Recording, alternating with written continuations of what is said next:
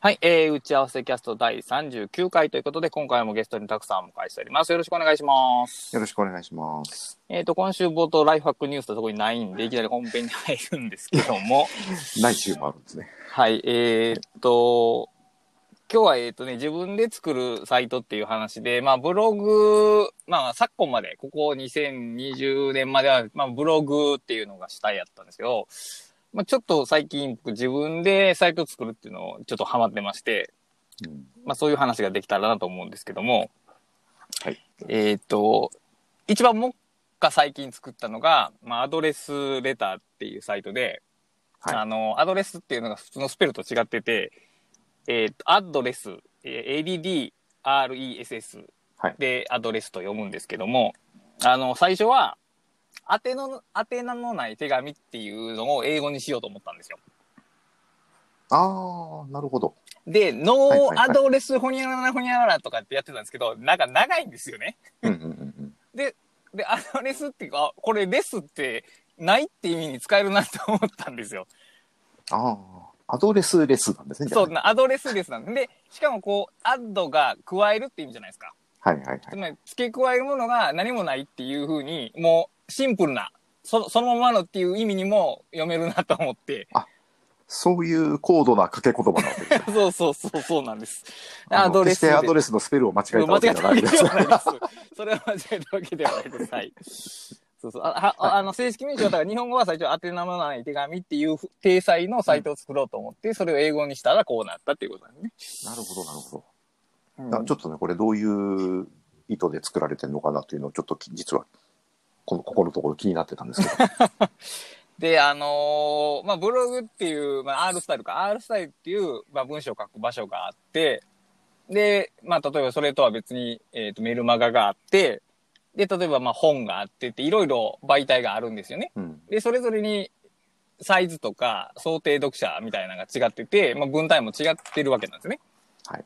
で、えーその R スタイルって結構僕の中では大きいこと、まあ、なんかこう、トピックが3つぐらい絡まってるようなことを書く場所なんですよね。だから、そのトピックは逆に1個ぐらいしかないと、ちょっと R スタイルには書けないよなっていう感じに最近なってるんですよ。うん。なるほど。で、 Scrapbox を、公開の Scrapbox を始めてみたときに、やっぱ小さく出せるのっていいなって思ったんですよ。はい。こう自分の中でもこう溜まっていかないし、その、いわゆるその名前のない技術的なものが共有されやすくなるなと。うん。はいはいはい。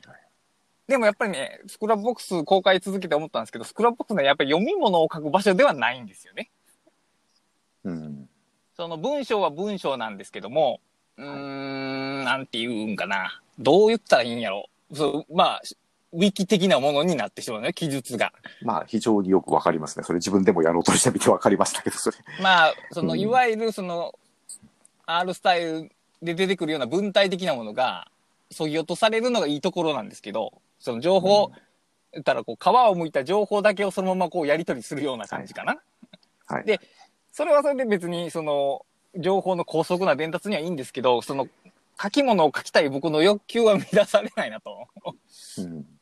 で、あのー最近ノートのサークル機能で Evernote の共有っていうのをよくやってるっていうのは、あの、ここでもよく言ってるんですけど、そこでは、まあメモと、ちょっとした読み物の間ぐらいを書いてるんですよね。うん。で、やっぱこれっていいよなって思ったんですよ。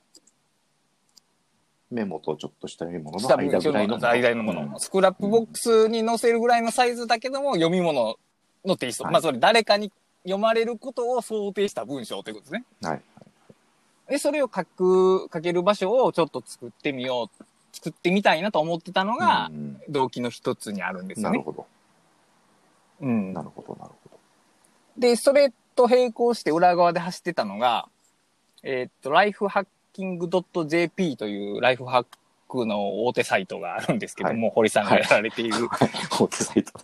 えーで、少し前に、あの、ワードプレスっていう CMS システム、あ CMS システムや、はい CMS を使われていたのを、ヒューゴーっていう静的サイトジェネレーターの、えっ、と、システムに移行されたんですね。はい。で、まあ、これわからん方に、ね、説明しておくと、ワードプレスっていうのは動的なんですね。つまり、うんこのページ見たいですって言われた時にデータを読み出してページを作ってるんですよね。はいだから呼び出されるたびに一応毎回新しくページが生成されてると。うんで、性的サイトジェネレーターっていうのはもう HTML を作っておいて、サーバーにリクエストが来たらそれをただ返すだけっていう形なんですね。はい。で、よりコードが、コードができるのは当然動的な方なんですよ。うんただし、ただもう見せるだけでいいっていうんであれば、性的の方が、えっ、と、早いんですよね。ページのそうですね描写が。はい。で、まあ、あの、ワードプレスってね、最近ね、どんどんコード化してきて重くなってるんですよね。はい。で、いろんな機能を実現しようと思って、プラグインとかを入れたら、そのプラグインの管理も大変なんですよ。うん。で、一個一個にこう、セキュリティエラーが潜んでいるんですよね。あれ、あれって。はい。で、あの、データベースっていうのを使ってるんで、そのデータベースがハッキングされると、全記事が危うい状況になるんですよね。はい。代わり、その性的サイトジェネレーターはただページがあるだけなんで、そのデータベースの概念がないんで、それがハッキングされる恐れはないんですよね。うん。なので、いろいろな面から考えて、あの、性的サイトの方が良い面が増えてきてるんですよね。うん。で、一回その、僕もやってみたんですよ。でさすがにアウトサイドを直で、何のた調整もなくそれするのはちょっと、あのー怖かったんで、何か別のもので一回ちょっと小さく試したいなという欲望が後ろにまた走ってたんですよね。なるほど、なるほど。でそれとさっきのその小さい記事をを公開したいっていうのが合わさって、今その、アドレスレーダーっていうのはその、ヒューゴーっていうシステムを作って、え使って自分でページ作ってますね。うん。あ、そうなんですね、あれは。うん、あれ実はあの、サーバー、データを置いてるサーバーは GitHub なんですよ。あ、なんかそう書いてましたね。書いてまあ、あれは違うか。どこで書いてたのかもわかんなくなりましたけど、どっかで言ってましたね。GitHub に、えっ、と、僕の、えっ、と、ローカルにあるファイルが、いわゆる Git の形式を使ってプッシュされるんですよね。はい、はい、はい。でそれアップされたら、それを、えっ、と、ネットリフィー、ネットリフィーっていうか、サービスが無料でホスティングしてくれて、えっ、と、特定の URL にそれを展開してくれるんですよね。うん。だから僕は、えー自分のサーバーにあのファイルを上げてるんじゃなくて GitHub に上げて GitHub のファイルをそのネットフリーっていうのがページに表示してくれてるんですよ。うん、あだから作業としては自分のフォルダーに保存すると、それがこう、あの、GitHub にアップされてアップさ、れてページとして表示されてる。だから僕はだからその F FTP 的なものとかは使ってないし、そのブラウザにログインしてっていう作業も全部やってないんですよ。うんただ自分のローカルにテキストを書い、まあテキストというか MD ファイル、 Markdown ファイルを書いて、えー Git にプッシュしたら、えっ、と、もうそれがウェブページとして公開されるっていう形になってるんですよね。だからぜ、その最後のプッシュ以外は全部ローカルで済むんですよ。はいはい。あ、それはいいですね。こう手軽なんですよね。うん。いちいちその文章を書こうって公開しようと思った時にブラウザーを立ち上げなくてもいいんで、そうですね。うん。そういう気楽さもいいんで、あと、その、書いたものが全部普通に、言うたら MD ファイルとして僕のローカルに残ってるんで、あのー検索が楽なんですよね。はいはいはいはいはいブログに一回上げたものをブログ経由で検索すると結構めんどくさいんですけど、はい。はい。ローカルのファイルだったら Mac の Spotlight とかに検索できるんで、うん。案外だから情報の再利用度から言っても、その、こローカルに全部テキストファイルの形であった方がいいんですよ。うデータベースの形になると、やっぱ扱いがめんどくさくなるんですけど、うん。テキストファイルってやっぱり扱いやすいんで、はい。だからそういう意味でも、その、上のサーバーに上げるのとは別にテキストファイルをちゃんと持っとくっていうのは、いい感じやなと最近思ってますね。うん。なんか一周して時代が戻った感じですね、ちょっとね。感じはありますね。だからこう、うんさ、便、サーバー的なサービスがこう便利になればなるほど、その、実体のファイルが僕らから離れていくんですよね。うん。でそね。そのサーバーが提供してる、くれる機能の中ではめちゃくちゃ便利に使えるんですけど、うん。それ以外のことをしたくなった時に、途端にめんどくさくなるんですよね。はいはいはい。で、結構それはね、不自由な方が多いんではないかなと最近思いますね。うん大体あれ、ワードプレスってもともとはブログを作るためのものというイメージだったんですけど、はい。しブロああいうね、こう日付、日付順にこう公開されるようなものに便利な CMS っていうなんかイメージそうですね。だったものが、必ずしもこうブログではなくて、まあ、ああいう、こう、動的なサイト全般を作るものみたいにどこかから変わってきたようなイメージがありますよね。僕自分では使,、使わないですけど、あ、そうか。一切これまで、ムーバラ、ムーバラ、ムーバラブタイプとか、えーうんワードプレスとかって全然使ってないですか、ムーバブルタイプワードプレス使ってない。いわゆる要するにあの、CMS 大手の CMS 使ったことないですね。うーんうんそうか。あの、それ以前、そのね、ムーバブルタイプ以前に、えー、あの、あれがあったんですね。レディオユーザーランドというのがありまして、おー、知りませんけども、はい。えーそれが、ああいうブログ用の CMS の最初みたいなものだっ。たんですけど、それを作ったのがデイブ・ワイナーなんですよ。あ、そうなんや。で、あれね、アウトラインを組み立てると、それをブログに展開してしてくれるっていうなるほど。なんか。彼らしい発想ですね。そうそうそう。で、それを、あのー使ってみたことはあるんですけど、うん、それ以降はないあれは日本語がちゃんと使えなかったんで、まあ、まあ、さ使う方法はあったんでしょうけど、あの、そのまんまじゃ使えなかったんで、結局、本格的には使わずじまいだったんですけど。うーん。今、今メインのブログっていうと、どこになるんでしょう？ハテナブログですかね。一応、ハテナブログですね、きっと。うん。ネイ一応ね、というのはまあまりにも、あれですけど。ノートにも一応アカウントがあってコンテンツがあると。それ以外は、で、あとあの、もともとあった、あの、本館と呼んでいた、今、 Word Piece Home という名前になってますけど、えー、あそこが改築中のままと、あの、になってるような状態ですね。あれって独自ドメインでしたっけ？違います。あれも、あの、もともと、もともと僕ブログ、十数年前にあのソネットブログで始めたんはいですよね。はいはいはいはいはいはいはいはい。で、その時に、そのソネットのなんかあのホスティングサービス、あホスティングサービスっていうか、あの、要するに、あの、独自ドメインとかでなくて、そのソネットの中のそのサービスとして、ここ、あの、場所ああ、はいはいはいはい。30、30メガくらい使えますよ、ホームページみたいなやつ。サービスみたいなやつですねそうそうそうそう、あの、む昔のホームページサービス。はいはいはいはいはいはい。なるほどなるほど。で、そこにさい、あの、もともと FTP でコツコツ上げていたのが最初で、ああ、そうなんや。あ、ほんまですね。確かに、俺、独自ドメインじゃないんやな。ないです。そうか。なんで、か、僕、勝ど手にそんなイメージを持ってたけど。そうそう、でね、独自ドメイン取ったんですよ、実は。はいはい。ずいぶん前にはい。はい。取ったんですけど、僕自分のそのタイプ的に必ず、あのー更新を忘れるだろうなと思って、はい。あのー更新を忘れてなんかに乗っ取られる未来がすごく見えあたんで なるほどね。なるほどなるほど。で、もうそれが怖くて、もう絶対にやる、まあ、もうね、95%ぐらいの確率でそうなると思ったんですよ。はあ、なるほど。なんで怖くてできなかったです。ああ、そうか。だから取ったんだけど、そのまま使わずに執行しました。うーん。そうか。ということは、い、そうか。だからサーブ、すべてプラットフォームの中で自分の場所みたいなのは一応ないわけですね。ということは。ないです。ないです。ああ、そうか。結構珍しいですね。多分。今時珍しいでしょうね。そうか。今後、独自ドメイン持つことは考えられてないですか？いやー、持ちたいとは常に考えてますけど、はい。あのー自分でサーバー立てない限り、その結局その、更新を忘れて乗っ取られるのが怖い。そうか。のまあ、乗っ取られる、乗っ取られるっていうかね、あのーその名前が別の何かになっちゃってっていう。まあ、それはありますよね。常につきまといますね、その問題は。必ず忘れると思うんですよね。うーんそうか。一応その Happy Outlining びっくりマークは現在 Scrapbox にあるんですけど、はい。まあ、あの、最初にその話した時に、まあ、あんまり釈然とせえへん出来上がりがちうんちょっと納得いかへんみたいな話で、で、移行作業を考えられてるとおっしゃってたんですけど、移行作業はどこにしようと考えられてるんですか？あ、元の場所です、今のところ。ああ、元の場所になるほど。うん元の場所に作りな、今作り直してるんです、この1ヶ月ぐらい。はいはいはいはいはい。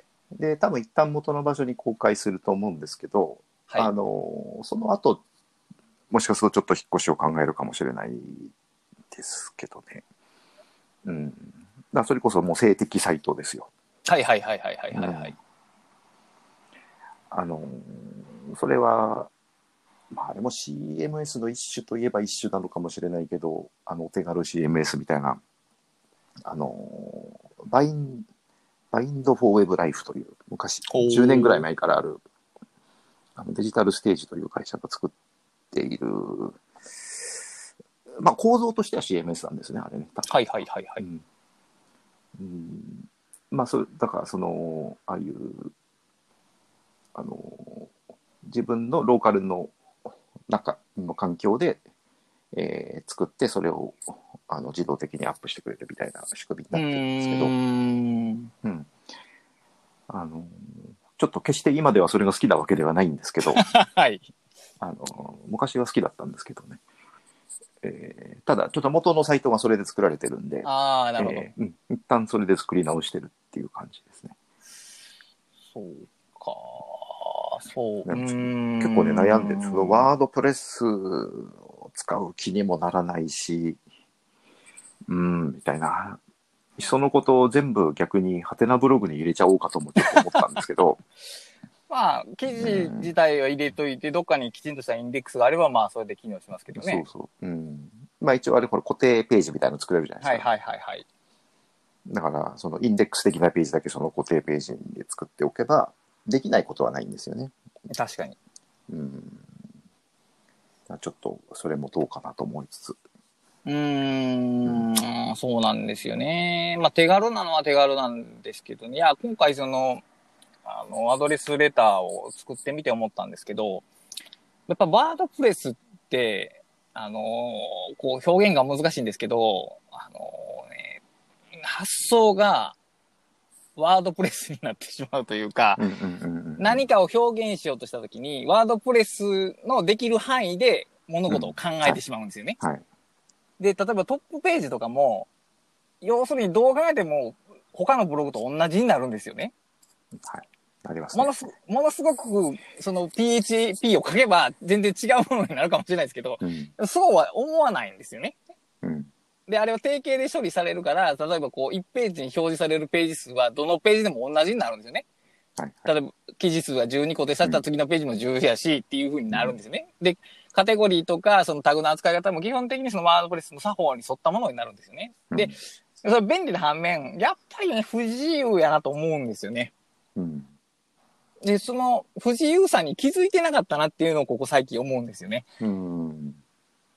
もっといろんな作り方ができるはずやし、多分 HTML2 期の頃はそれをやってたはずなんですけど、うん。はい。いいかにブログ、つまりもう記事書けば、記事だけ書いて、プッシュボタン、えーパブリッシュボタンを押したら、もうなんか終わってしまうんですよね。はい。その記事をどう配置するとか見せるとか、いうことはもうほぼ考えなくなってしまってたんですね。うんそれはやっぱりね、もったいないなと思うんですよね。うん。ありますよね、そういうのは。これな、難しいんですけどね。だからこうトップページをどうデザインするかって、まあ、考え出すとキリがないんですけど、うん。今のように、例えば、えー、トップにフィあの、人気の記事があって、その下に最新記事だけがな、な記事が並んでいる構成だけがトップページの正解ではないと思うんですよ。うん。それこそ、例えばこう、えーランダムでもあって もいいと思うんですよ。うん。最新の記事が1個あって、はいそれ以外はランダムであってもいいと思うんですよ。はいはいはい。で、この前、えーっとね、うワードプレスででできたサイトを見たんですけど、何？まあ、非常にワードプ、大鳥日記やったかな？ひらがなで、はいはいひらがなで、大鳥さんという方がやってるサイトなんですけど、でワードプレスなんですけど、すごい斬新なトップページで、うん。あの、記事とつぶやきがお同居してるんですよね。うん。で、そういうのも全然ありやなと思って。うんで、やっぱワードプレスでそれをやるとすると、まず PHP を勉強しましょうって話からなるんですよね。はいはい。で、それはあまりにも遠回りするよなと思って、それやったら地道にコツコツ HTML 書いて自分で作りたいページをデザインした方がはるかに早いんですよね。うん。うーん。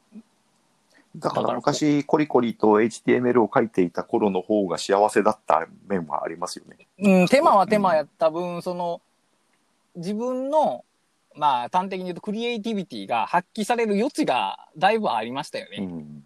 手間がかかる分。うん。で、今はそれがなくなってて、メディアに表現が合わせられてしまってるというか、うん。うん、だからそこは実はあんまり、その、生産、知的生産性っていうのをそのアウトプットの数で計算したら、知的生産性は上がってるかもしれませんけど、まあ質っていう言葉は難しいですけど、質から見たときに、実はあんんまり上昇してないのではないかなという気はしますね。はいはい。うん。だから難しいなと思ったのは、その、いや、僕もちょっと話戻りますけど、その、ハッピーアウトライニングを作り直してたんですけど、はい。あの、文章がダメすぎて使えないところばっかりなんですよね。はいはいはい。で、もちろんだから昔、その、まあ、下手だ、今よりもさらに下手だったっていうのはもちろんあるんですけど、はい。あの、やっぱりね、あの、CMS の中で書いてたというのが一つあるんはいはいですよはいはいはいはい。で、やっぱり、まあ、プリントアウトも含めて、一旦書いてみて、その読みながら、あ、ここはダメだとか、これをこう入れ替えながらやって、こう直しながらやらないと精度を高められない方なので、ああ、なるほど。で、それをやるのがすごく大変なんですよね。うんあの確かに、ブラウザーに表示された画面を見て、あ、直したいと思っても、その場で直せないじゃないですか。うん、そうですね。確かに。で、まあ多分だからワードプレスでも同じことが発生するんですけど、あの、そうやって作られた文章を今その作り直すために全部一旦プリントアウトして読み直してみたらあまりにひどくて、はい。こう、ダメなんですよね。その、その10年分の成長し、仮にそれが成長があったと仮定してそれを差し引いてもあまりにひどいと思って、なんか。特にね、あの本にするためにものすごい直しちゃった後なので、ああ、そうかそうかそうかそうか。あの、本の半分ぐらいのベアウトラインプロセッシング入門の半分ぐらいのベースはそこのハッピーアウトライニングだったんで、あまりにもひどくて使い物にならないということが起こって、あの、だから、要するに書くことと読むことが分離しちゃってるんですよね。はいはいはいはいはい。今の、ああいうブログにしても、そういうワードプレスで作るようなサイトにしても、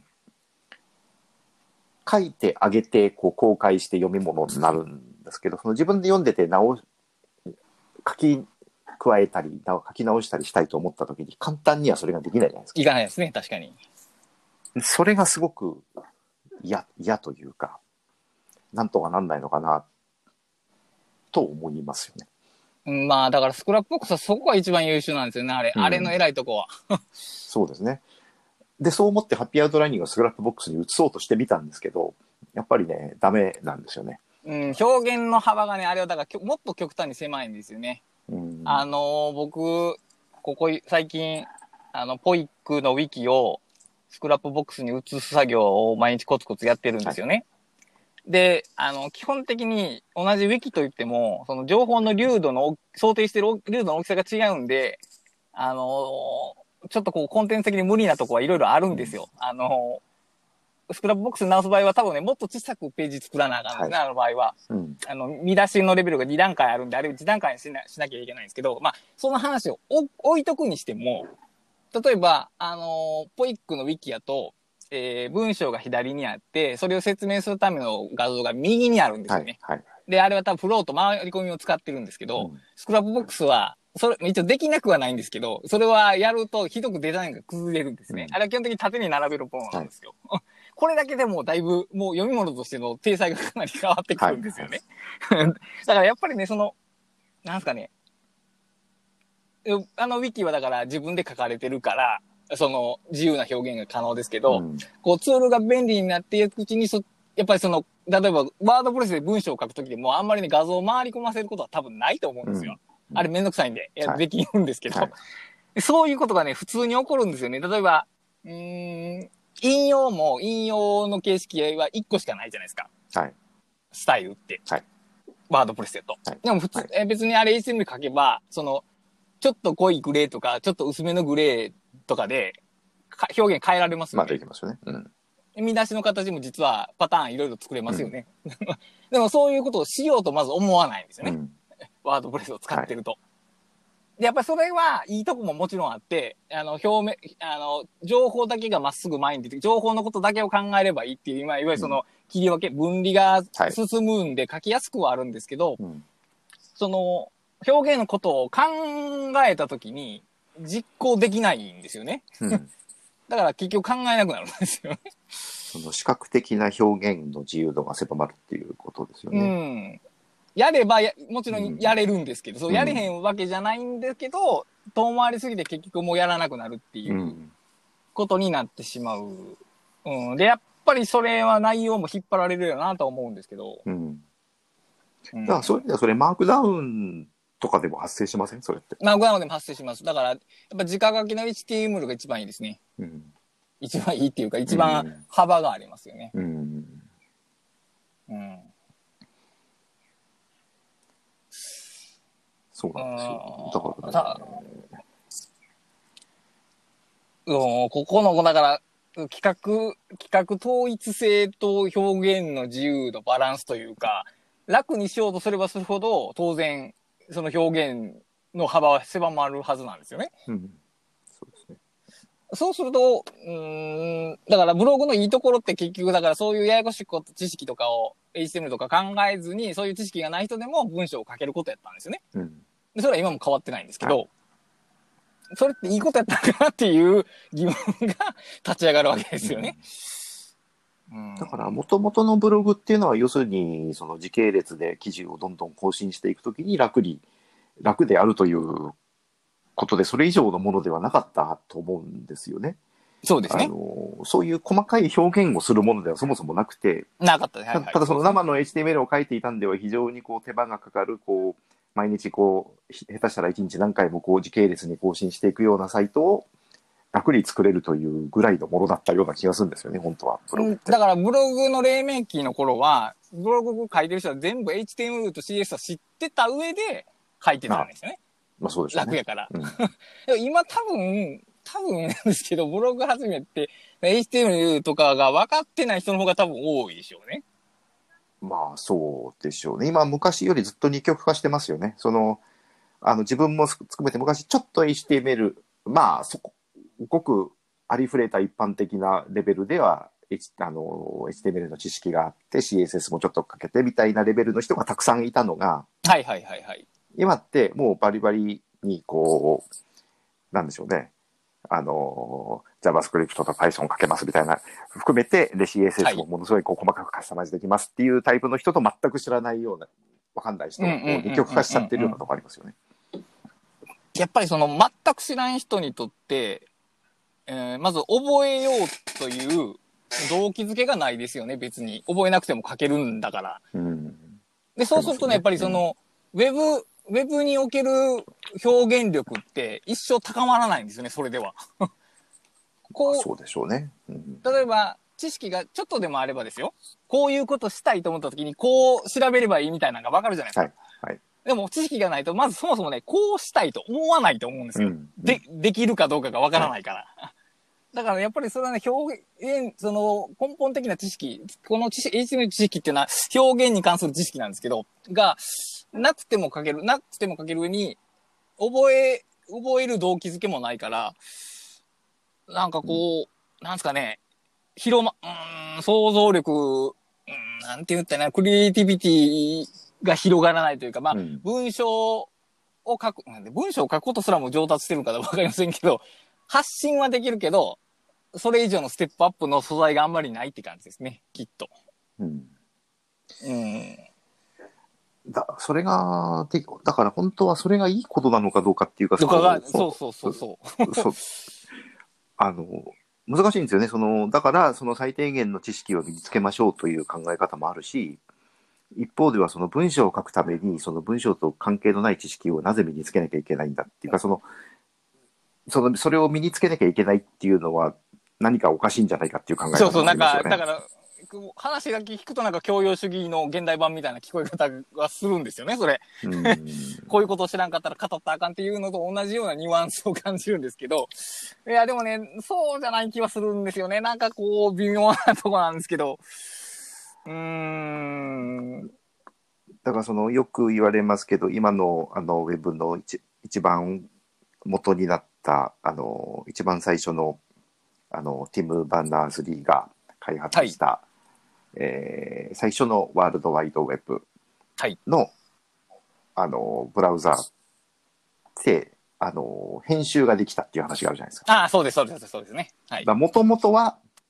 ぶあの、見るもだけ、読むだけじゃなくて、編集することもふ含まれてたわけですよね、その。そうですね。はい。だからそれがなくなっちゃって分離されたっていうところでも、僕あの元のそのブラウザーっていうのはどういうものか見たことなかったんで、いろいろ探したらその動画があったんですよね。その。実際に編集している動画が。でで、見ると。ね、あの、すっごいね、当たり前で単純なんですよね。あの、白い画面に黒い文字がこう出てくるだけの。はいはいはいはい。でも今見るとすごくそれが美しく感じるんですけど、でもそうやってこう、どんどん書いていって、どんどん公開して、リンクも貼ってっていうことを、ほとんどその知識を、その技術的なことを意識しないでできるっていうのを見ると、あ、やっぱり、その、なん、なんて言うんでしょうね、その、ひ何か表書いて表現して公開するっていうもののあり方としてはこっちの方が正しいんじゃないかなというふうに思わされますよね。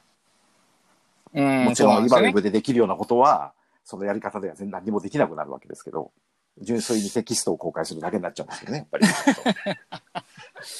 まあ、それでも十分やったはずなんですけどね、結局。うんいやだからウィキが本当はそれだったんだろうかもしれないんですけどね。いや、まあもちろんだから、ウィキはそうんの正当な後継者ですよね。結局そのウィキ、いウィキの一番最初っていうのは、その、えーっと、開発者の方の、えーページの一部が、あの、読んだ人でも編集できるよっていう形で始まったんで、で、結局その、そういうことをしたい。つまり、えー他社がウェブサイト、自分のウェブサイトをう書き換えられること、機能を欲したっていうのは、要するに、えー他社の知識をコレクトしてた人なんですよね、要するに。はいはい。まあ、パターンっていうもので。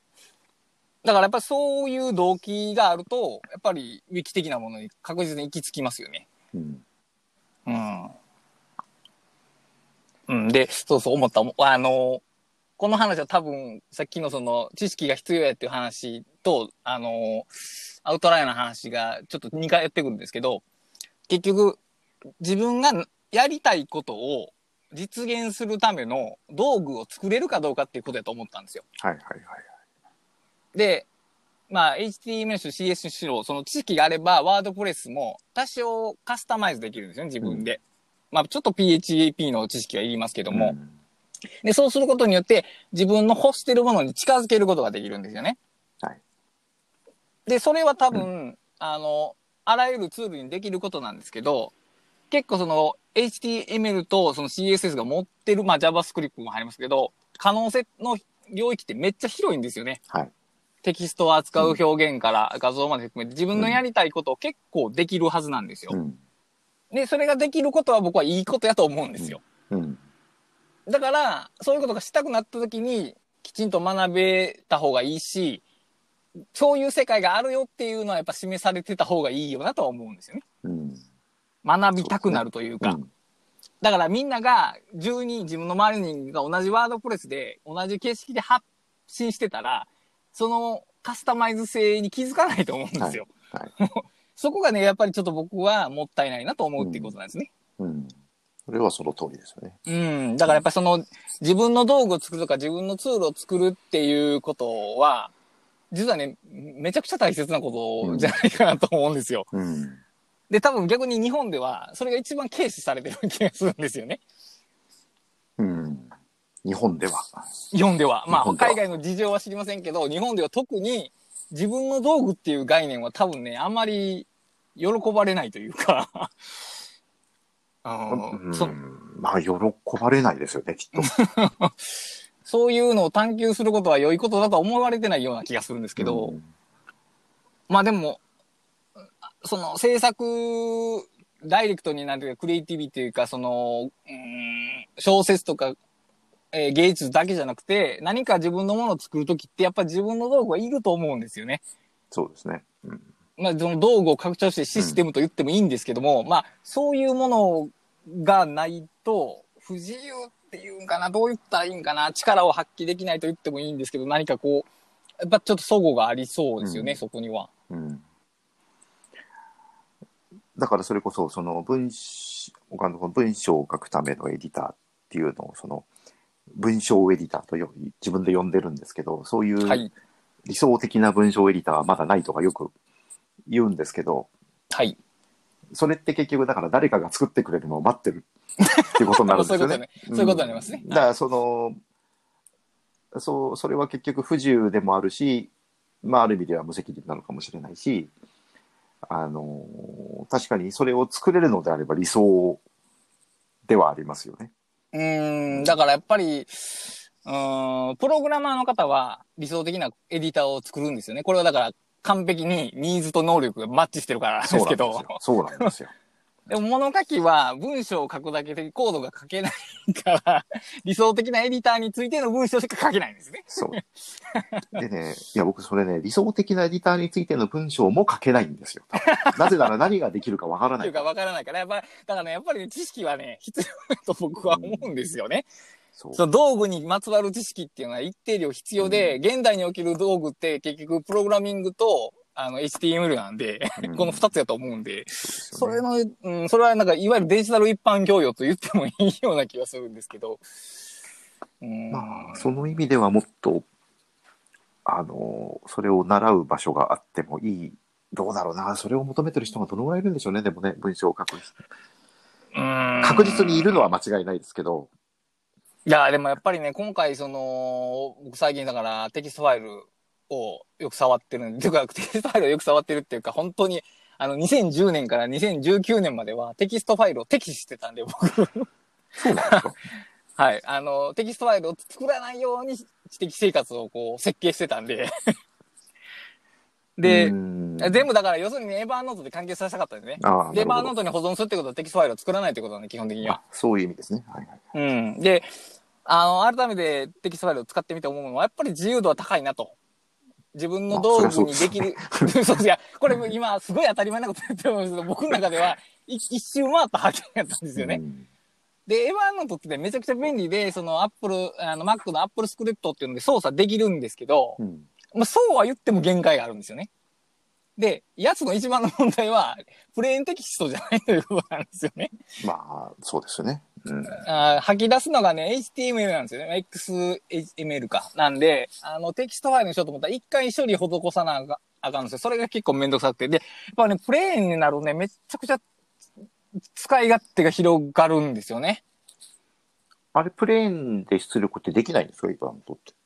あの、て、の、標準の出力って、あの、EM、H- HT、HTML と EM、え、E、ENML か。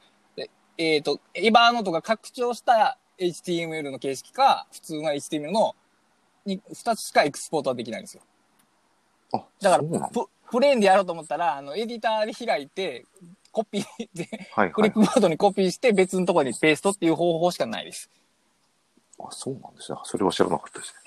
だからあれはもう内部にデータベース持ってるんで、うん。やつはあ だから、あのーもちろんその、テプレーンテストに等しいぐらいその HTML ファイルって寿命は多分長いと思うんですよね。あれ別にそんな難しい構文になってないんで。うんだから別にそれはそれでいいんですけど、あのースクリプトを使った自動操作っていうことを考えた場合にはやっぱり圧倒的にプレーンテキストやなと。で、やっぱりこの、この最低限のそのプログラマーレベルでいうと1か2ぐらいの知識は、あのデジタルで文章を書く人はね、一通り学んでおいた方がうん僕はいいだろうなと思いましたね。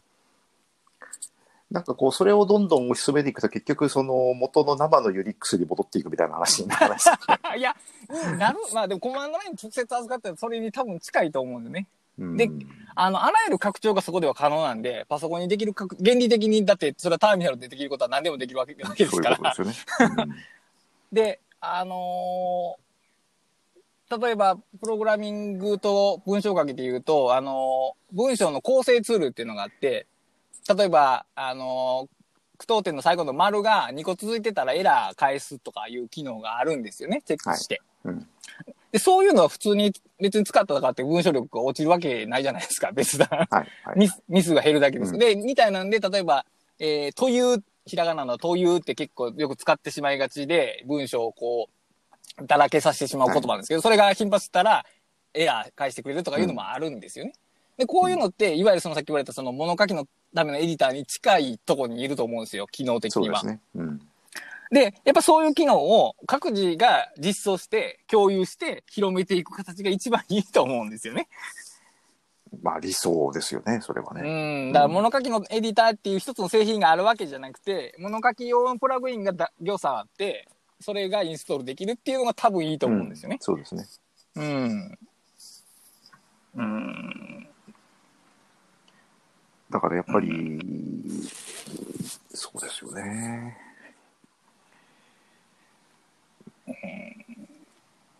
ままあ、あ、テキストファイルが一番自由で、一番操作しやすくてっていうのは、まあまあ、もちろんそうですよね。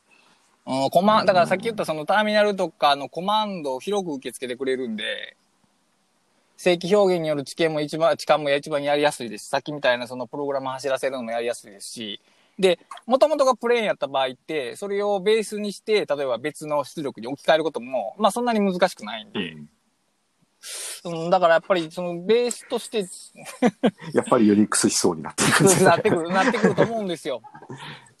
ユニック思想になるってことは、要するにパソコンをユーザーの手に取り返すってことやと思うんですよ。結局。話が大きくなってきた。だからアプリケーションっていうものが間に入ることによって、僕たちはパソコンのことを意識しなくても使えるようになったんですけど、どんどんパソコンのことを知らなくなってるんですよね。そうですね。うん。うん。で、これって多分ね、そのアラン・ケイが描いた未来とはね、逆方向だと僕は思うんですよ。うん。ツールを深く知らなかったらツール作れませんから、やっぱし。そこって。そうですね。アウトプットができたらいいってもんではないと思うんですよ。うんアウトプットのための道具を自分でアウトプットできるからこそ、うん。あの、成果は広がっていくわけで。だからアラン系はなんかはだ、でも結局誰もがプログラミングすることをそう、ようにするようになることを想定したわけじゃないですか。だから、そういう未来が多分一番ベストだと思うんですよ。だから、プログラム、あパソコンを使うっていうのが、今やとそのワードとエクセルを使うっていう言葉に置き換えられてしまってますけど、まあ、それはやっぱ違うんではないか。まあ、エクセルは一応あの、えー VBA があり、マクロがあるから、ちょっと簡プログラム寄りですけど、ねそうですよね。うん、だからやっぱりその、なんか、て今はそのテキストファイル、テキストファイルベースで、あの、さっきのアドレスレターって作ってますけど、だから、それに限らずその、テキストファイルって要するに汎用、汎用性ツールみたいなもんなんですね、位置づけ的に言うと。そうですね。うん。そこ、だから、結局テキストファイルだけで、タスク管理もできるわけなんですよね、原理的にはできます。。できます。もちろん。だからやっぱそこを出発点にしたいなと、最近は思ってますね。うん。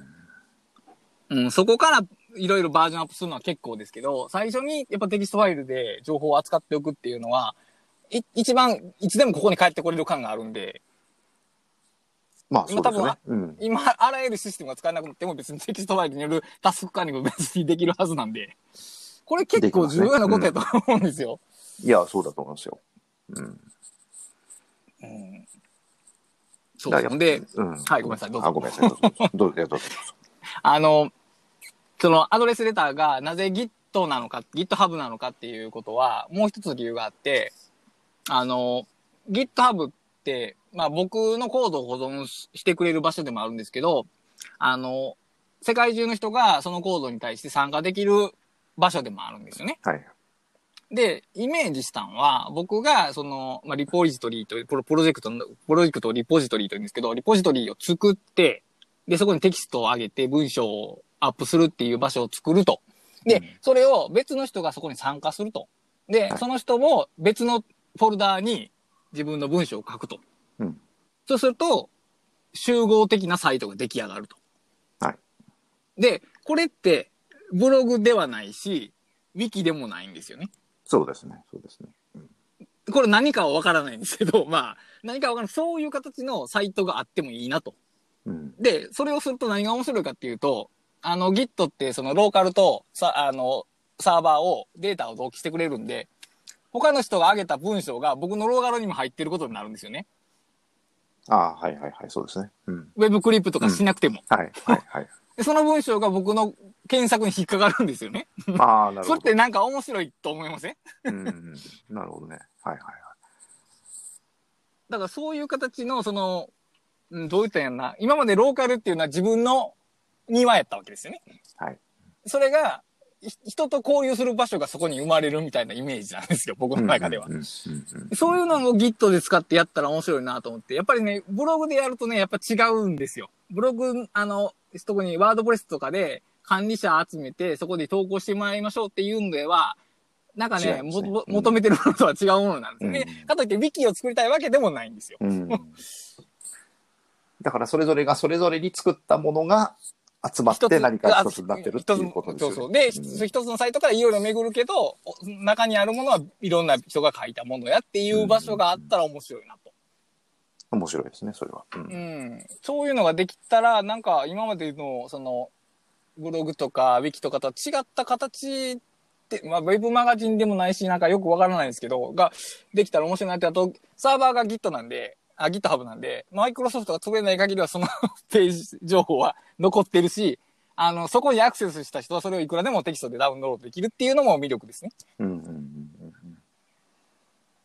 あ、そうか。今はマイクロソフトのなんだということを今思い出しました。忘れてました。そうです、そうです。だからめちゃめちゃ強力です。うん あの、テキストを預ける先としては。で、やっぱり Google は違うんですよね。Google にサイトを預けることはできないんで、あまあ、一応 Google サイトってありますけど、で、ブログとの違いって Git に上げとくと、一括でファイルをダウンロードできるんですよね。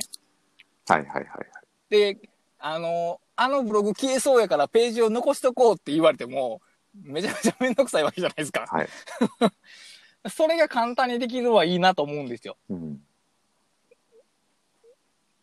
うん。まさに今だから倉下さんが手動でやっているようなことをしなくて 済むわけですよね。そうそう。で、今、その考えてるのはもう一個あって、その、一応今、その PoIC のやつってページは全部移ってるんですけど、テキストの整形とかリンク付けが終わってないんで、まだ、あの、改訂中なんですけど、全部終わったら、その Scrapbox のプロジェクトの、あの、エクスポートデータ、 JSON っていうデータを、誰でもダウンロードできるようにしようかなと。うんそうしておくと、例えば、あのー何か他のサーバーが消えたとしても、その JSON は、あ JSON は残りますし、もっと言うと、自分のプロジェクトに、ポイックの情報をインポートできるんですよね。まあ、なるほど。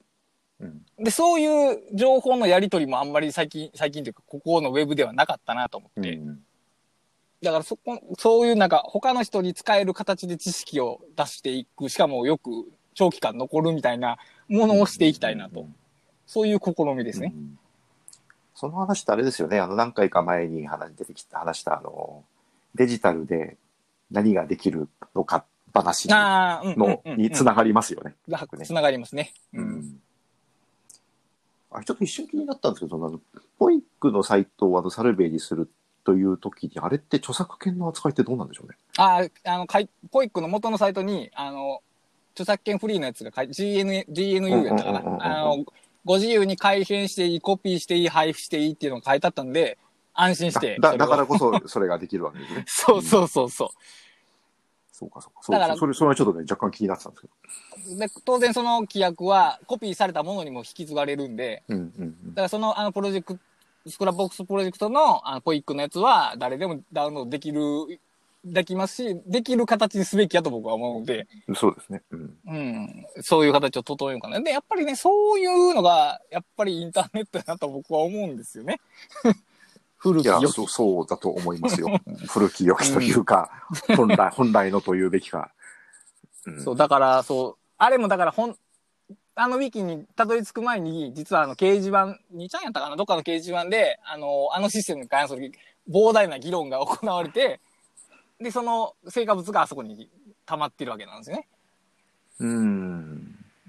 んで、そうか。その、あの前は掲示板だったんですね。そうそう、あの、ポイックに関する、いや、まあ、け成功者してたんかはどうか知りませんけど、あの、議論はやっぱ行われてたんですよね。だから、その二つかな。やっぱり、その、不特定多数による意見の持ち寄りと、それらを誰でも使える形に外に出すっていう形の二つがやっぱりね、インターネット的やのと、うん改めて思いましたね。そうですね。うん。うん、やっぱ個人、今のブログも特にそうなんですけど、やっぱ個人の研究にとどまってるんですよね。うん。で、やっぱりそれはね、ひ、なんかこう、奥行きがないというか、そうですね。ん。だから、そう、そうなんですよ。だから、その難しいのは、その、あの、ちょっと自分の個人的なところもあるんですけど、その、はい。あの、共有をしてし、されている場所で頭が回らなくなるっていうところがあって、はい、はい、はい、はい。あのいや、だからその、出来上がったものを共有するのは全く構わないというか、むはいしろ、、はい。どんどんするべきなんだけど、この共有しながら何か作るっていうことがね、どうやってもできないんですよね、僕。うーん、そうか、そう、そ頭がね、ま、動かなくなるんですよ。うんそういう場合もありますよね。確かに。うんだから、そういう、要するに、そういう不と得意、不得意みたいなものが。おそらくあるんで、どっちのタイプの人も、えー要するに、作っている段階から共有しながら作りたい人もいれば、その方が、こう、創造性が、こう、高まるタイプの人もはいいれば、はいはい。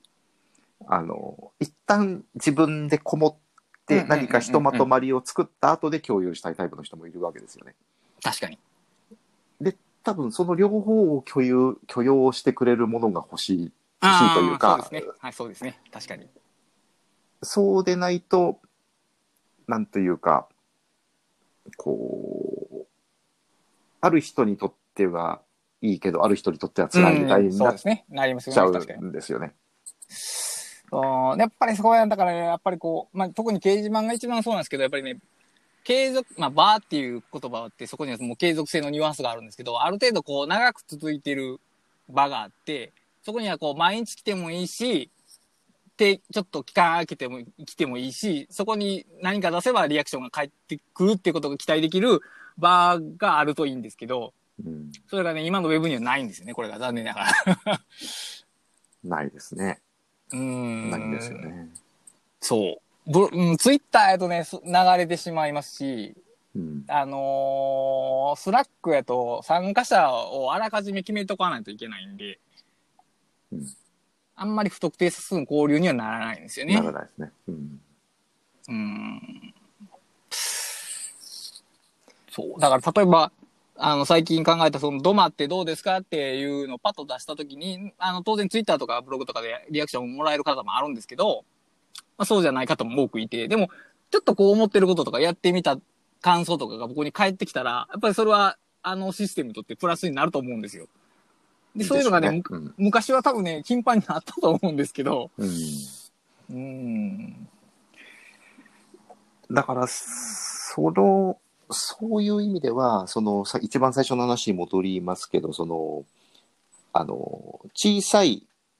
ものを書く場所として、えっと、はいあの、アドレス、レター何でし。たっけ？レターでしたレター。はい、レターです。えーを作ったって言われてたじゃないですか。はい、はい。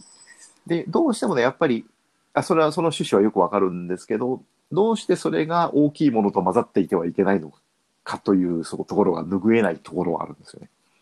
まあ、大きいものというと、例えば R スタイルということになりそうそうそう。ますけど、だから R スタイルの中に小さいものが混ざっていてはいけないのか、とつい思ってしまうんですよね。うーん、まあ、そう思ってしまわれるのは当然やと思うんですけど、うん、いけないんです。いけない。そう い。うん。うん、いや、いけない。それはな、どの程度のいけないんだろうな。まあ、気持ち悪いというのも強いですし、なんやろな、どう言ったんやろな、こう、うーん、例えば、そうやな、こう日本文学載せてる雑誌にグラビアアイドルが出てるような感じというかな、そう、そこじゃないんだよ、みたいな、そういう、そういうあマジでもねそれねあ、おそれいいじゃんと思っちゃうんですよね、僕。そ のあのーこう、なん、なんて言うんでしょうね、その、吉行淳之介を読んでいて、一枚めくるとグラビアアイドルが出てくる。なんかこう、そういうその混ざり、結局その、今の、なんだろう、そういうサイトのその標準的な作り方の中で、それが混ざっているのがすごく気持ち悪いというのはすごく、そうなってるのはわかるんですけど、なんか、なんかね、どうしても、本来混ざっているべきなんじゃないかという、まあ、あーまあそのね、ぶその日本文学とグラビアアイドルはまあともかくとして、はい。大きいものと小さいもののは混ざっ、別に混ぜなきゃいけないとは思わないんですけど、混ざっていてもいいよな。っていうか自分が作ると混ざ混ぜちゃいそうだなと思うんですよね。多分ね、だからね、逆向きならあり、ありというか、まあ、アドレスレター、最終的にあの僕も R スタイルをそのヒューゴーにしようと思ってるんですけど、うん。そうなったら多分、混ざってもいいでしょうね。混ざってもいいっていうか、混ぜるでしょうね。あ、要するに過渡過渡期だから分かれてるって感じですか、そしたら。いや、だから、その疑問を別の形に直すと、なぜワードプレスの R スタイルにアドレスレターの記事が載らないかっていうと、R スタイルがワードプレスだからなんですよ。ああ、なるほど、なるほど。で、例えばうんヒューゴにすると、カテゴリーごとに全く別のテンプレートを当てられるんですよね。うん。なので見てる人にとって違うサイトに見えるんですよ。おそらく。うんうんそうすることは可能なんですよね。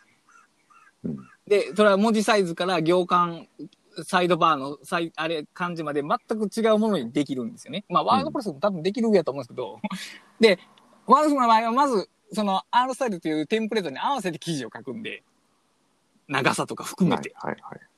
なので僕の中では、あのワードプレスにちっちゃい記事を入れるのは気持ち悪いですけど、逆に、ヒューゴーの形やったら、ワードプレスの長い記事を入れてもいいですし、その、それによって多分だから、逆に言うとそれによってトップページのデザインは変わるでしょうね、きっと。うん。なんか混ざってきたら、例えばその短い記事の縦のリストと、えー長い記事の縦のリストとか、短い記事はなんか、えータイトルだけで、長い記事は、えー概要もついてるみたいな感じで分けるでしょうね。そういうことが多分可能になっていくと思います。それならば多分気持ち悪くない。うん。だから、R スタイルをっていうサイトは、えー読む人も多分 R スタイルを読むっていう気持ちで来ると思うんですよ。うんあれ検索で引っかかってくるようなサイトではないんで。で、その時に、その、よくわからない、よくわからないってことはないけど、なんか、オチも特にないことが書かれてると、ちょっとガクッとされるかなという思いもあるんで、書かないことが多いですけど、まあ、うん混ざってても全然、だから混ざってることが当たり前になると、その読者の期待も変わってくるでしょうから、そうですね。うん、おそらく変ではないでしょうね。うん。やっぱり、うんその頭が多分ね、古い、古いというか、その、ブログだったら、その、昔は、例えばその、記事と言っていいレベルの、その2、はいはいはい3000字あるものもあれば、1行で終わっちゃう日もあるみたいなはい。ものがブログだったわけですよね、昔は。はい。で、その混ざり具合が、その人によって違うところが面白いという面があっ。たんですよね。で、逆にそういう、その、混ざっているもの、その、カテゴリーとか規模とかで分かれていない、でもその人の作ったものだっていう、はいそのその一点によってのみ、こう、一つに束ねられているものの面白さというものが、多分、単純に好みとして好きなんだろうなと思うんですね、自分が。まあだから多分ね、アドレスレターを書き続けていくと、多分どっかでまた長い記事を書き出すと思うんですよね。で、そうなってくるともうアートスタイルとのその境目みたいなのがなくなってくると、多分その予想されるものに近づくだろうなと。うんそう。僕もね、なんとなく、その、さっき話聞いてると、多分つ、気持ちとして書きやすそうなんですよね、そのアドレスレターの話。聞いてると。だとすると、多分、きっとそのうち倉下さんは長いものを書き始めるんじゃないかという気がするんですよ。まあ、それは普通にあると思いますね。それはあると思います。だから、そう。やっぱり、あ、あの長いものを、こういうまとまった思考を展開してきた人がポッとこう、まあ今だったらその、ツイッターで済んじゃうようなこともポコッとこう、あの、軽く書いたようなのがその重いものの間に挟まってるってういう、ーん。そのあり方というのがどうしても僕はその忘れられないというか、例えば、そのトップページの記事一覧で、その長いものと短いのが、えー、見た目で区別なく並んでいる方が面白いですか？見た目はあ区別僕はされてる？そう思います。ああ、うんそうか。なるほど。あのーだからそれこそ、僕は、あの例えば本であっても、その一行しかない章があってもいああ、いと全然思っちゃうんですよね。はいはいはいはい。なるほど、なるほど、なるほど。ただ、それが許せない人がいるいるというのもわかります。はい。やっぱり、なんで一行しかないのに章を立てるんだよと 思う気持ちも非常によくわかるんですけど、ああそうか。でも逆に一行しかないものをあえて章立てするということに、そもそもそこにこう意志が働いてるわけ当然ね。それは当然。うんそうか。いや、だからそれ、まあ、だからそうそう、別にこれは完全に自分の好みの話をしちゃってるんですけど、多分。多分ね、僕はね、その、短い記事と長い記事で、あのー CSS のスタイルを変えられるのと、あの、ツイッターで共有したときに、あの、後ろに出るじゃないですか、ブログの名前が。はいはいはい。それがね、短いのと長いので違ってれば多分ね、そんなに気にならないです。だからあれ、見た人が踏みに来る時の気持ちが多分違うと思うんで。ああ、なるほど。まあ確かにでもツイッターでブログ記事更新しましたってツイッターで流してクリックして読みに行ったら1行だったみたいな ことが起こりますよね、それ。うん。やっぱりその、それに R スタイルっていうのがついてると、やっぱりそのコンテキストがやっぱりあるんで、存在してしまうんで。だから、逆にだから、アドレスレターは多分ね、気楽にクリックできると思うんですよ。まあ他の人がクリックしてるかどうか知らないですけど、あの短い記事限定なんで、短い記事限定ってわけで、今のところ短い記事だけなんで。ううんそうか。そう、だから、あて、RSS も、その、あの、スクリプティングニュースもあれ、RSS ひどい数飛んできますけど、1日に。はいはいはい。あの、それと同じようなことになるんですよね。短い記事に混ぜてしまうと、僕うん短い記事だったら多分大量に書くんで。うんそこで、だから読み手の方のことを考えてしまいますね、僕は。うん読み手というか、受け手か。だから、RSS もあれ、本、あのデーブ・アイナーによれば、本来は、あの、タイトルが、のありだしって関係なかった。うんうんうん。はいはいはいはいはいはい。で、だけど今のその RSS リーダーは全部その、ほとんどそのタイトルがあることが前提になっうん。ていて、みたいな、えー、で、なんつったかな。とにかく、その、R、RSS がその本来の、もう、本来意図していた RSS、まあ人によって違うのかもしれないですけど、その、デイブ・アイナーが意図していた RSS は、割に今のツイッターに近いような、ああ、はいはいはい。わかりますね。彼のもの、彼の RSS はそうですね、確かに。そう。あのー記事のタイトルを、この記事が更新されたよってタイトルを飛ばしてくるようなものでは本来なくて、うん。あのーそ書いたことが全部流れてくる。長い記事はタイトルが流れてくるみたいな、なんかこう、そういうイメージだったみたいですね。うんうん、なるほどね。ただ今の普通のその記事の更新情報が流れてくる RSS の意識で、あの、彼のあれ、あれを受け取ると、結構鬱陶しくとになりますよ。結構鬱陶しいことになります。うん。まあでも確かにあの、RSS のタイトル部分だけ見たら、もうほぼ内容わかるということにはなってますけど、うん。あーそこにも違いがあるのか。でも、どうなるな。あんなに、そうか。あデイブ・ファイナーはだから、ブログとかを2000とか登録する人がいることはあんまり考えてなかったんでしょうね、きっと。まあ、それはかん、どう、どうでしょうね。そ、仮にそれで、ああいう風なんか全部あれで流れていたらえらいことになると思いますけど。うん。まあ、多分分ける、あのーストリームを投げる、はい分けるみたいな言い方してますけどね。あの、あ、だから、そうですね。だから、あの、今、メールのあの、えー、何やったっけ、ヘイか。ヘイみたいな感じで、うんうんうん。あの、その、RSS の形式、うん、タイプごとにフィ、あの、フィフィードを分けて表示するっていうのはあるでしょうね、そうですね。だから、ああのーあまあ、デイブ・ワイナーの言い方によれば、RC RSS というのも非常に大きな可能性をはらんでいたんだけれども、えー、Google リーダーにごそっと持っていかれたまんま死んで、死なれてしまったというまあね、さす、さすが Google さんですよね。ああ、そうか。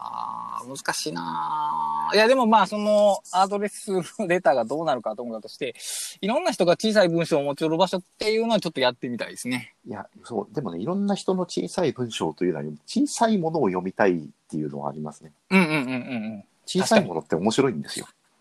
小さいものの方が多分面白い。面白いですよ。うん。だから、そうううんん、そうか。でも、つぼい、うん、小さすぎてもいいわけじゃないんですよね、きっと。まあ、そうですよね。そこもちょっ難しいですねと難しいんですよね。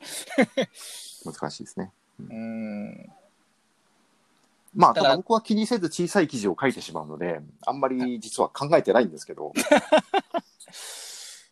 だ小ささっていうのは多分だから、き、気負いの小ささでもあるんだと思いますよ、きっと。うん。こう、ちゃんとした記事を書かな感がない記事っていうか、そうですね。うんで、今、その場所がツイッターなんですけど、やっぱツイッターはね、いろいろ問題が、問題があるんですよね。いろいろ。いろいろ問題がある。いろいろ。うんうん。だからやっぱりあのノートのあの普通のブログ記事的なものとこうツイッター的なつぶやきがこう混ざって流れてくるみたいなのっていうのはなんかこうそういうあのものに近い要するにねその人のあらゆるその人の発信したものを同じ流れになるほど。載せて放流するみたいなのを感じたんですけどね。うん、そうですね。確かに。こう同じ川をこうなんかこうどんばらこみたいな感じで流れてくる 感じがそうか。うーんいや、でもね、難しいですよ。これはね、やっぱね好きな人、それが、この話を聞いて、あ、そうそうっていう人もいれば、嫌だよ、そんなのっていう人当然いるはずなんですよね。いや、でもまあ、嫌だよっていう人は多分今のツイッターとかで多分満足されてると思うんで。うんえ結構だからね、今ちょっと、今のウェブに足りないものがいくつかあるはずなんですよね。特にその知的生活において。うんちょっとその辺はちょっと探求したいですね。そうですね。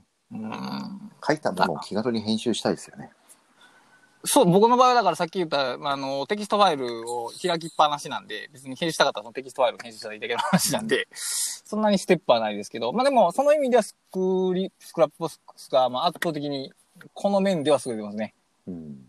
あの、書いたことがそのまま編集できるおかげで、あそこには逆に気が気楽に書けるようになりましたね。うん、後で直せばいいか感が強いんで。あ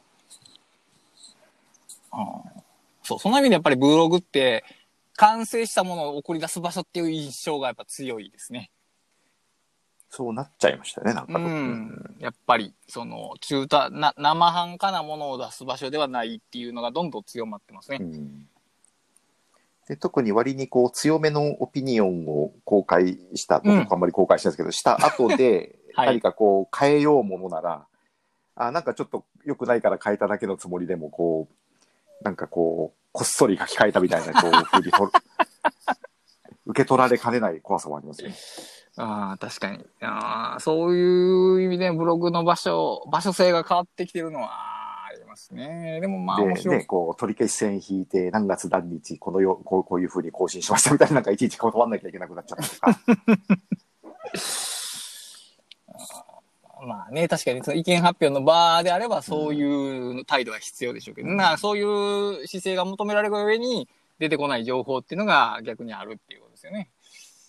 そうですね。うん、まあ、だからあれも最初には、うん、な、要するにいつ最初に公開されて、それがいつ直されたかっていう、こう、あれがちゃんとわかるように残ってれば、もうちょっと楽なような気もしますけど、ああ。うん、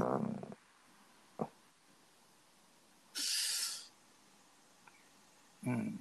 そうか。そうそう、その点 Git はあの、公開されてる上に、うん最終タッチから履歴をタッチ時でくぐれるんで。ですねまさにそのためのものですね。そうそうそうそうそう。そういう意味でもね、全然使えるんですよね、あれ。その上が、ただし、その、Git を覚えてくださいって、そう 言う必要があるんですよ。その、僕が今してる、その、サイトに参加してもらおうと思ったら、うん、そこのハードルが低いんか高いんかわからないんですよね。そうですね。Mac は標準で Git 入ってるんですけど、あ、そうなんでしたっけ？Mac は普通、一番新しいのでも多分普通にターミナルで Git バイ、えっ、と、えーアンダーバー、レクチャーはハイフン V 化したらバージョン出ると思いますよ。もともと入ってると思います。うん。で、あとは GitHub のアカウント取るだけですね。っていう、その取るだけですねが、こう人によってどのぐらい高いか低いかはわかんないですそう。そうそうそう、うんいや、でもまあ、それぐらいの敷居を設けた方がいいかなとも思ってます。うん誰でも気軽にがほんまにいいかどうかは僕はここ10年ぐらいずっと考えてたんですけど、多分誰でも気軽には良くはないと思いますね、きっと。だからその、カンソルっていう場で、皆さんのちその知的生産のアウトプットを出す場とは別に、さっき言ったそのちっちゃな文章でノウハウを出す場所を作れたらなと。で、それができると、情報が分散しないんで、そのサイトを見ればいろんな人の情報が見れるっていう形になるんで、ななるほど。そっちの方がいいかなと。うん。で、まあ、もちろんその文章を自分のブログに上げたい人がいたら別にそれを勝手に上げてもらったら結構ですという形にして、それとは別に、あの、ただ皆さんの文章を集めて検索できる場所っていう。だから結局その Google の検索がアホなのが最大の問題なんですけど、うん。そうですね。うん。え結局その、ドメインが強い情報しか拾えないことになってるんで、さっき言ったその小さい文章の人たちって、まず見つからないんですよね。特殊なキーワードでない限りは。見つからないでしょうね。うん。だからそこはね、やっぱ変えていかへんとなとは思うんですよね。うん今だからやっぱり、今のウェブで例えば知的生産について検索したとしても、結構大きい情報しか見つからないと思うんですよ。して、うん、見つからないでしょうね。うん。で、例えばエヴァ、ーノート見つかる以上の大量のものがおそらくあるんだろうけれども っていそう感覚はありますけど。エヴァーノートで検索したとしても、やっぱり、その、その公式のサイトと、えっ、と、アプリのダウンロードリンクと、なんかよくわからんサイトが見つかるだけで、個人の細かい使い方とかは多分見つからないし、やっぱりでもね、個人の細かい使い方っていうのが大切やと思うんで。まあ、それが一番と実は大切なんですよね、きっと。うん。結局、だからそれさっき言ったその自分の道具をいかに作るかって話と密接に関わってくるんで。うん。そう、だからアウトライナーもね、もっといるはずなんですよね。いや、そらいるでしょ絶対いるはずなんだけど、見つからないんですよね。う。いろいろ使ってて、だから、えーそんな使い方してるんですか？みたいな人がいっぱいいると思うんいや、ですけど。絶対いるはずだと思うんですよ。まあ見つからないですね。まあ見つからないです。だそういう人も例えば、なんか、アンケートとかと、ん募集したら答えてくれる人いるかもしれないですけど、そもそもブログを書いてなかったりとか、書いてても見つからなかったりとかってするんでう、ん。うん、やっぱりそれはね、その、もったいない以上に僕らが面白くないですよね。なんか。そうなんですよ。でもやっぱり昔の本当それこそ90年代初めの本とかをこう朝いろいろ漁ってるとですねはい。その時期にこういうことを言っていた人がこれだけいるんだからこの人たちが全部死んじゃってるはずないと思うんだよな っていう思わされるこうものがいっぱいあるんですよねはいはいはい90年代前半って。あの90年から95年頃のジャストシステム出版の本のタイトルとか並べてみるとすごいですよ。いや、そういう話はちょっとブログかなんかで読みたいですね。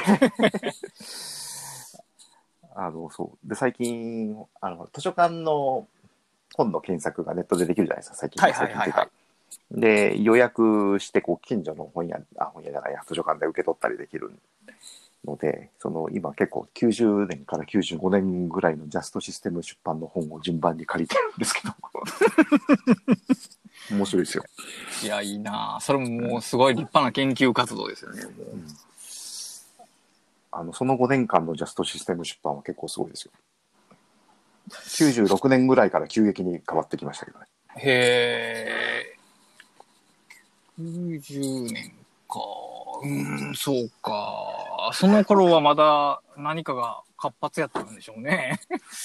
多分まあそういう編集者さんが、なんかある特定の編集者さんがいたのかわかんないんですけど、例えば、えっ、とですね、これは94年のジャストシステム出版から、えっ、と、ジョージ・ランドゥという人のですね、ハイパーテクストという本がジャ。ストシステム出版から出てるんですけど、心惹かれるタイトルですね。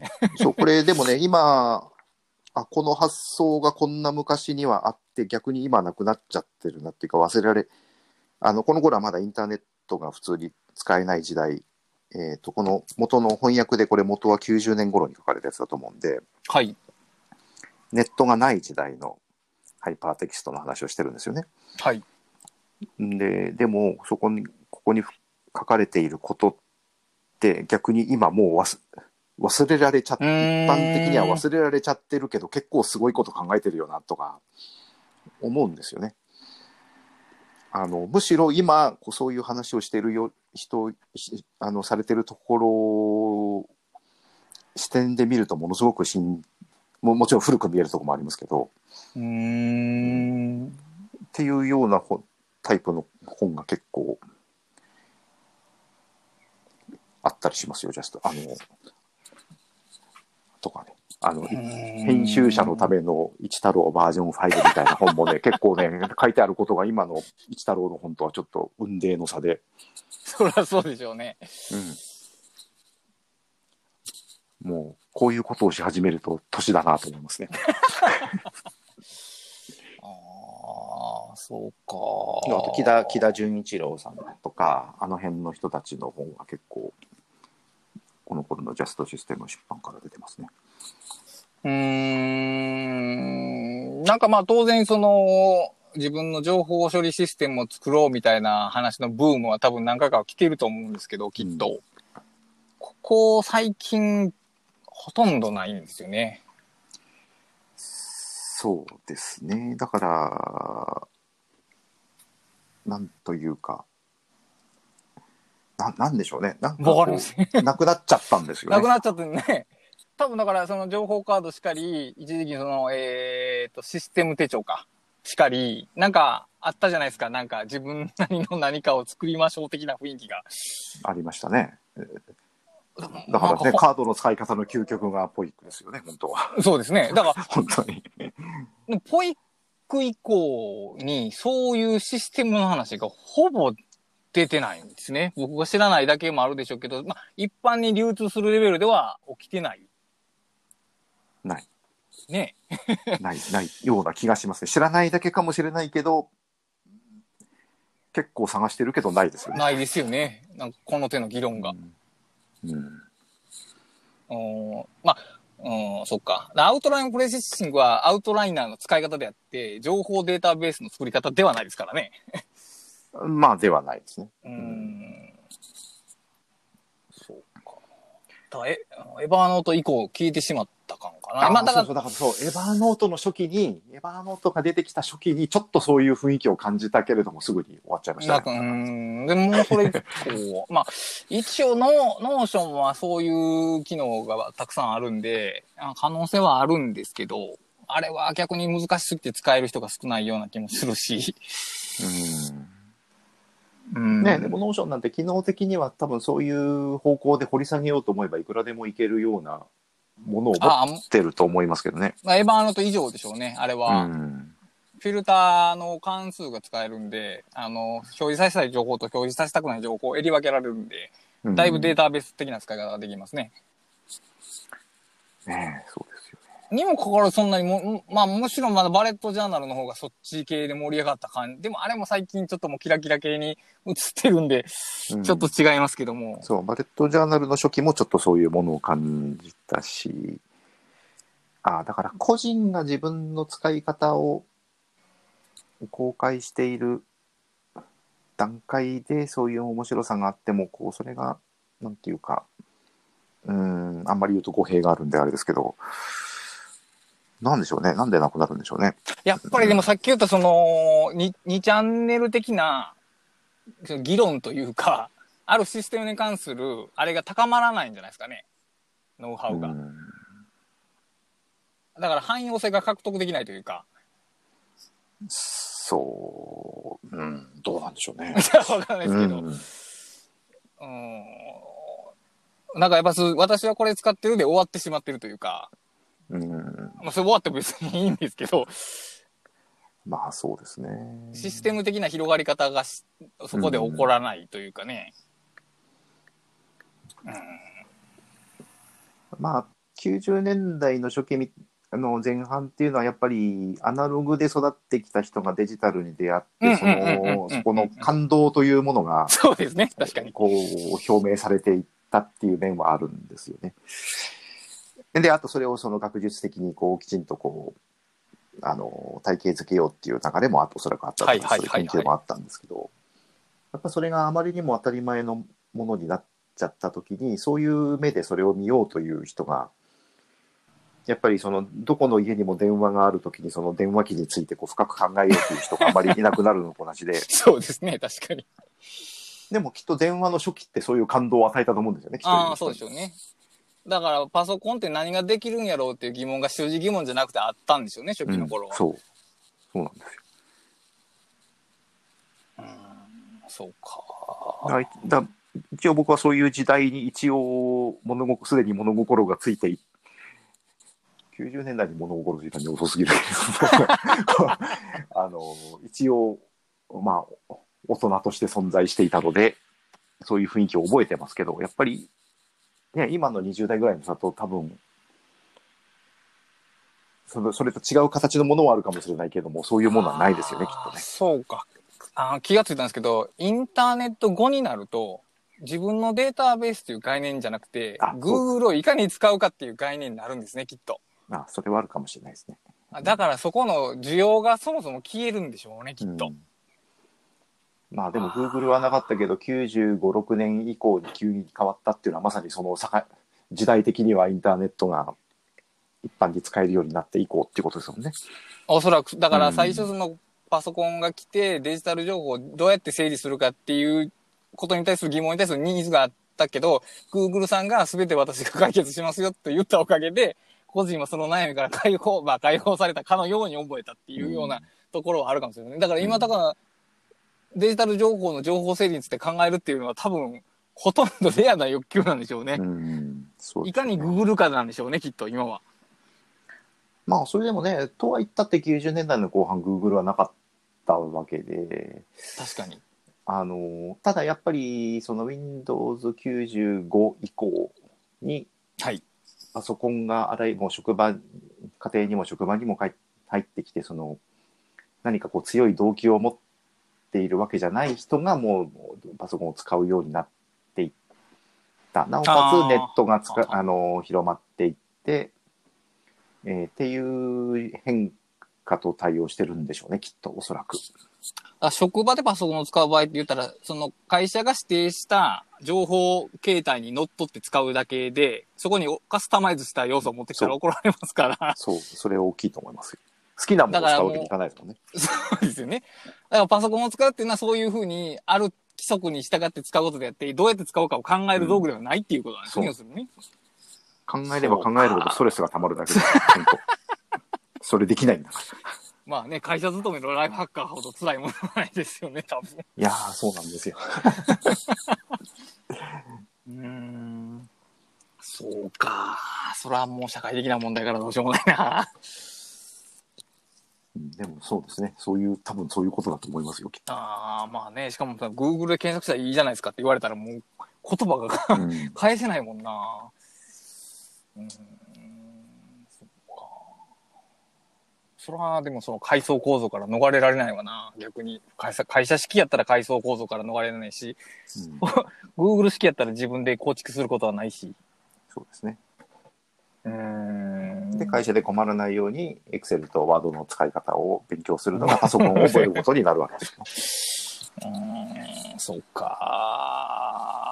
まあ別に、いや、どうやろうな。ワードの使い方を覚えるっていうのも、あれも結局操作を覚えるだけだって、いわゆるそのデジタルライティングを覚えるわけじゃないですもんね。そうです。だから、ワードの使い方を、いまだにワードのアウトライン機能を使っている人を、あの、リアルで見たことはないです。一度も、本当に。まあいいんですけど。だから学校、小学校とかにパソコンが導入された時って、ライティングの授業するんですかね？ライライティングワードの使い方教えるのかね？いやー、その辺は、じゅんさんに。いやーでもまあ、例えばこう、ギ Git を使って編集履歴がさ遡れますから、いくらでも好き勝手に書いて、後で直しましょうみたいな授業をされた人間と原稿用紙で書いた人間やったら、だいぶ違うでしょうね。まあそうですよね。なんかでもね、あの、慶応のあの SFC の初期の頃なんて、あの、全員1年生がまず EMAX の使い方を覚えてみたいなこと言ってます。言ってるみたいやーでもまあ、その洗礼はくぐり抜けるとこだいぶ違うと思いますよ。うん。結構ね、その、そう、それで卒業して、ま、あの、普通の会社に就職して絶望して辞めちゃった育成みたいな話をよく聞きましたよね、当時。まあ、するでしょうね。それはすると思いますわ。いや、だって、EMAX、まあ、ビームもそうですけど、ビーム EMAX ってね、キーカスタマイズがめっちゃほ細かくできるんですよね、ショートカットが。うん。まあ自分のエディターができるんですね、あれ。まあカスタマイズっていうかね、全部自分で決められるぐらいのあそうれですね、あそうそうそうれね。そうそう。いや、だから、あそれになれたらそらなと思いますけどね。ああ、そっか。自分のツールを作るという需要はないということが確認されてしまいましたが。9 90分かかってそんなことを確認してしまったという。ら逆に言うと、まあ自分のツールを作るのはいいよって言っていかなあかんってことですね。きっとそれは自明のことではないということですね、きっとね。そうですね。あのー、そのことを伝えていくのはすごく有意義なことではないかなと思いますね、本当。うん、そうですね。多分便利とか便利じゃないとかいう以上の価値が多分そこにあるんで、きっそう、と。あのね、そう、便利とは違うんですよ。ちょっと。便利でもあるけれども、ちょっと違うんですよね。うん。あの、何かがサクッとできるとか、そういうことじゃないんですよっていう。そうですね。なかなかそれ伝わんないんですよね、最近。うん。うん。あの、アウトライナー使ってもサクッと文章書けないわけじゃないんですよっていうのがなかなか伝わらないなと思います。まあ、それはだから、サクッと文章を書くノウハウを求めてる人が世の中でたっぷりいるからなんでしょうけど、きっと。まあね、サクッと書く方法、か書くために使おうと思えば使えますけど、はい、そうですね。確かに。うんはい、またこれは別の話になる。はい、わかりました。えっと、ということは、えー、はい、ここまでかな。えっ、と、今回の感想等あれば、えっ、と、ハッシュタグ打ち合わせキャストでお願いします。えっ、と、打ち合わせがひらがなで、キャストがアルファベット CAST ですと。はい。えっ、と、何か、えー、お知らせ等ありますかね？えっ、と、特に大丈夫です。はい、わかりました。えーと、僕の方も特にないんですが、えーまあ、まだ、えっ、と、僕らの生存戦略の第2章を続けております。ここ2か、2ヶ月近く続けておりますけども。はい、まあ、そろそろで、出来上がるかなと、2章も出来上がるかなという感じですね。はい頑張ってください。じゃあ、こんなところにしたいと思います。お疲れ様おです。疲れ様でした。ありがとうございます。